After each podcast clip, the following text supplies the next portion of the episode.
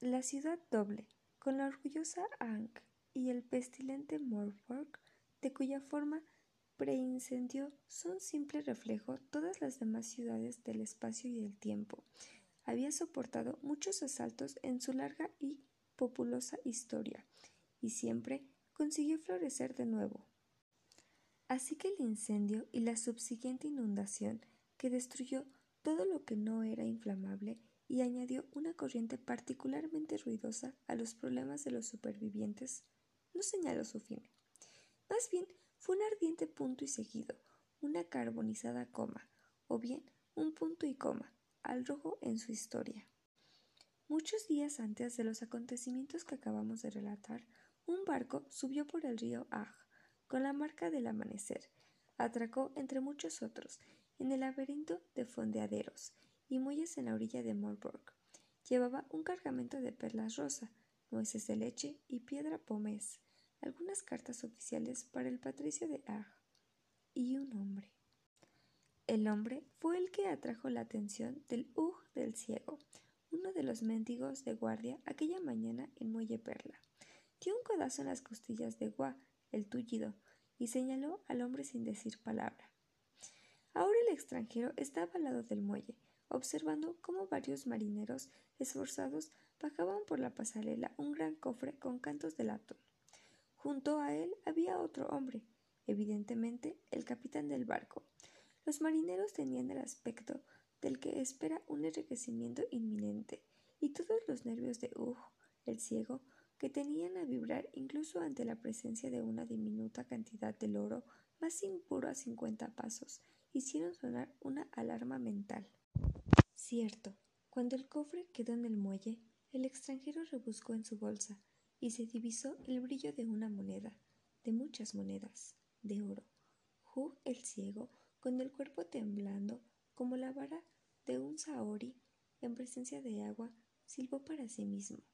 Dio otro codazo a agua y le hizo alejarse rápida y discretamente por un callejón cercano, en dirección al centro de la ciudad.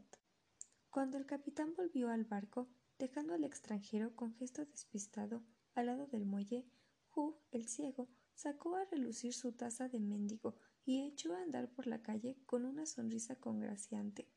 En cuanto le vio, el extranjero empezó a rebuscar rápidamente en su bolsa.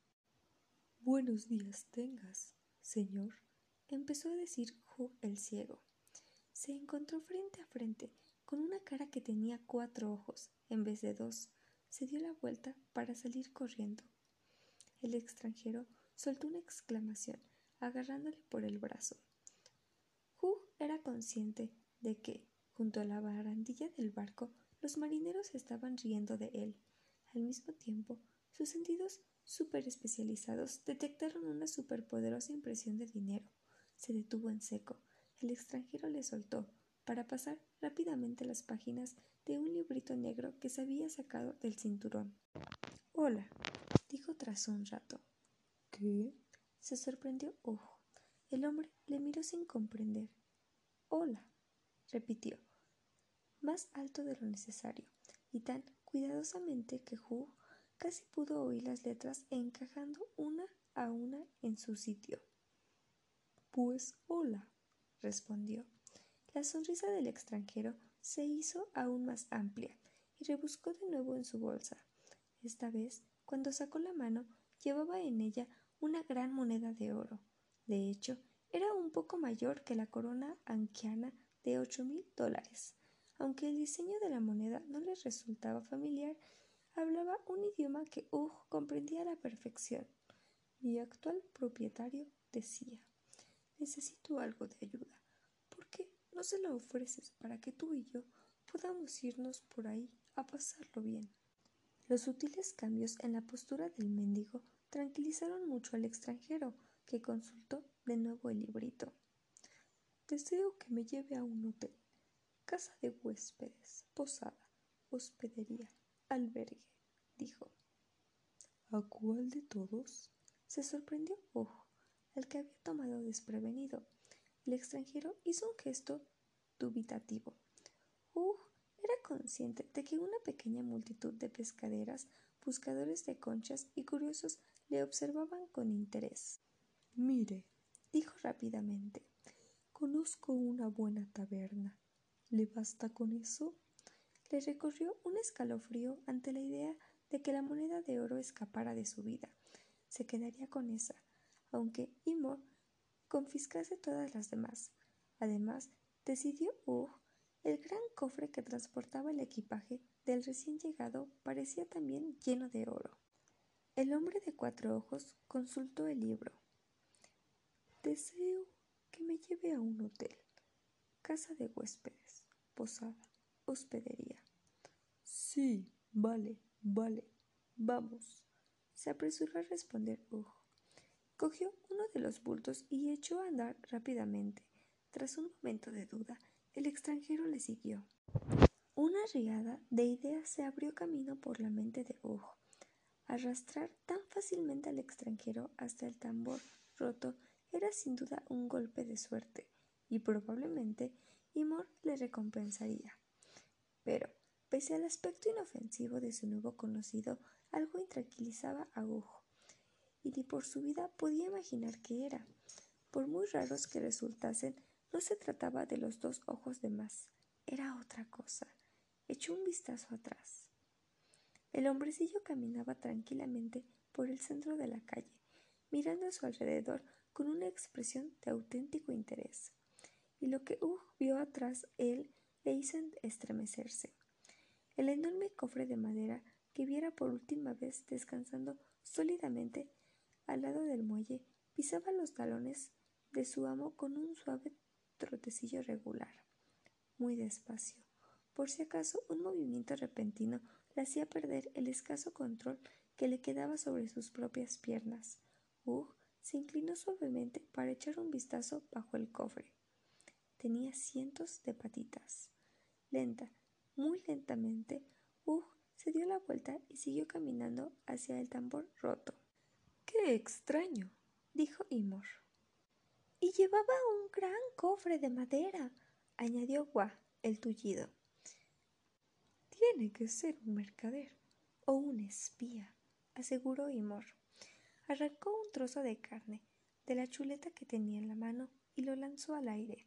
No había alcanzado el cenit de su arco antes de que una forma negra surgiera de las sombras de un rincón del techo y bajara en picado atrapando la carne en el aire.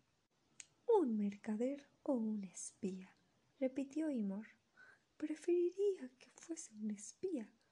Los espías valen el doble, porque luego, cuando los entregamos, suele haber una recompensa. ¿Tú qué piensas, Witter? Frente a Imor, el segundo ladrón más importante de Ankh-Morpork entrecerró su único ojo y se encogió de hombros. He investigado la nave, dijo. Es un barco mercante libre. A veces hace la travesía a las Islas Marrones. Los habitantes de allí son salvajes. No saben lo que es un espía y supongo que se comen a los mercaderes.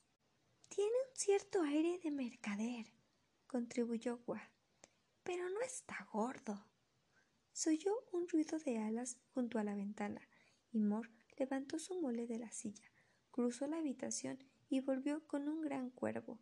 Cuando le quitó de la pata la cápsula con el mensaje, el animal voló para reunirse con sus compañeros entre las vigas. Whittle lo miró sin el menor afecto.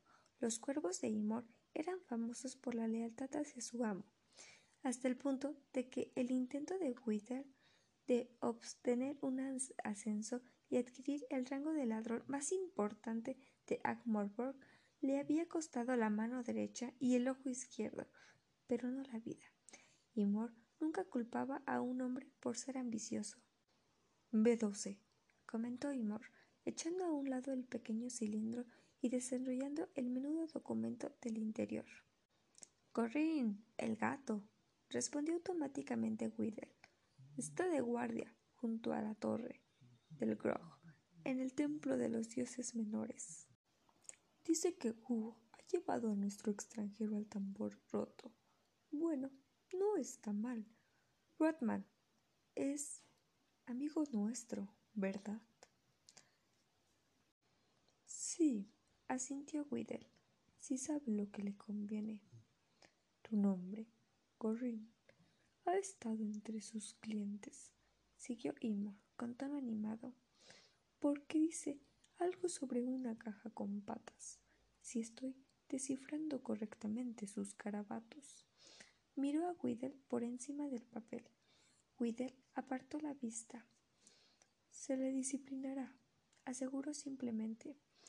Wa observó al hombre que se inclinaba en su silla, vestido de negro, tan imperturbable como una puma de la periferia en su rama de la selva, y supo que Gorrin, el encargado de la vigilancia desde el templo de los dioses menores, se reuniría pronto con esas deidades en las múltiples dimensiones del más allá, y le debía a Wa tres monedas de cobre. Imor arrugó la nota y la arrojó a un rincón. Creo que nos daremos una vuelta por el tambor roto, algo más tarde, Wither, y quizá incluso probemos esa cerveza que tanto gusta a tus hombres. Wither no dijo nada. Ser la mano derecha de Imor era como si te azotaran amablemente hasta la muerte, con cordones perfumados de zapatos.